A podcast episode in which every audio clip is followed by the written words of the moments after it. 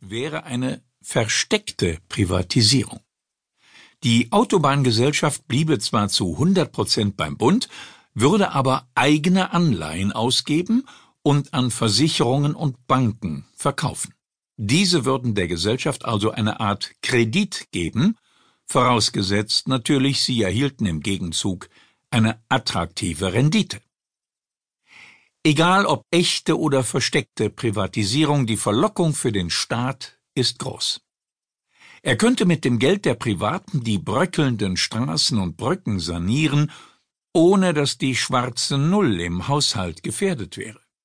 Mit dem Luxus der kostenlosen Raserei wäre es dann wohl aber auch über kurz oder lang vorbei. Schließlich werden Unternehmen sich nur beteiligen, wenn sie damit auch Geld verdienen.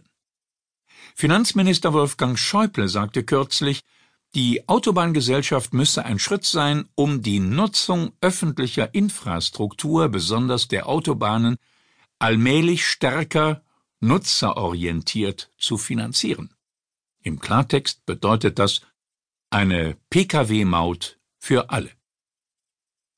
Um etwas Schwung in die Debatte zu bringen, haben die Grünen beim Verfassungsrechtler Christoph Möllers von der Humboldt-Universität zu Berlin ein Gutachten in Auftrag gegeben.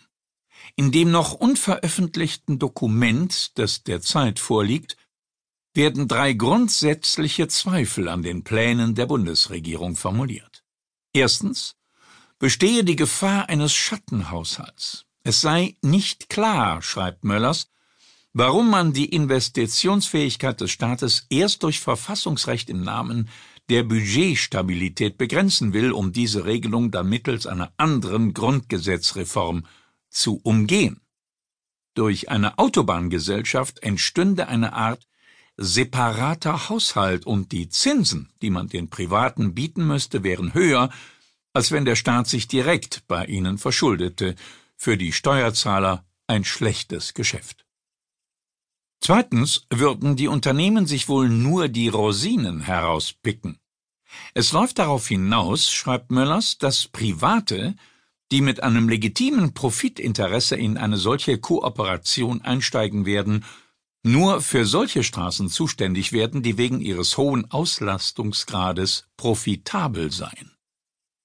In dem öffentlich gewordenen Entwurf der Bundesregierung ist tatsächlich nur von Autobahnen die Rede, nicht aber von den weniger befahrenen Bundesstraßen.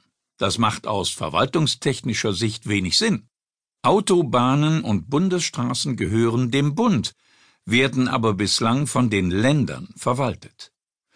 Wollte man dieses ineffiziente Kuddelmuddel beseitigen, müsste man beide in die neue Gesellschaft ausgliedern.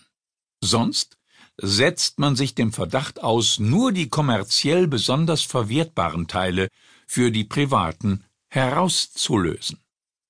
Drittens, schreibt Möllers, würden die Rechte der Abgeordneten beschnitten. Durch ein Auslagern der Autobahnen in eine GmbH oder AG ergäben sich bei der parlamentarischen Kontrolle beträchtliche Probleme. Als Beispiel führt er die Deutsche Bahn an. Dort könne man sehen, über wie wenig Auskunftsmöglichkeiten der Bundestag heute noch verfüge.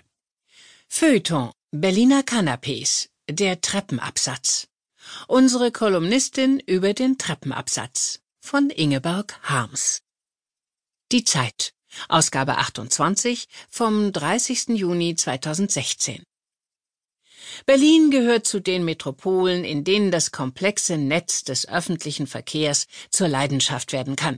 Wer genug Zeit und ein Smartphone hat, kommt immer von A nach B, ohne mehr als 2,30 Euro zu zahlen. Allerdings findet der Sport schnell seine Grenzen, wenn man Partysurfing betreibt und einen substanziellen Teil des Abends an den Etappenzielen verbringen will. Es gibt natürlich die große zwischen Ost- und Westkreuz aufgespannte S-Bahn-Ader, zwischen der kommerziellen Hochburg des Messekomplexes und dem windigen, von jungen Rucksacktouristen und Halbliter-Jongleuren wimmelnden Friedrichshainer Gleissalat. Der kleinadrigen Nord-Süd-Achse zog ich ein Taxi vor, um am Prenzlauer Berg mit ein paar Freunden koreanisch zu essen. Eine spanische Kuratorin fand das in Granny Smith Soße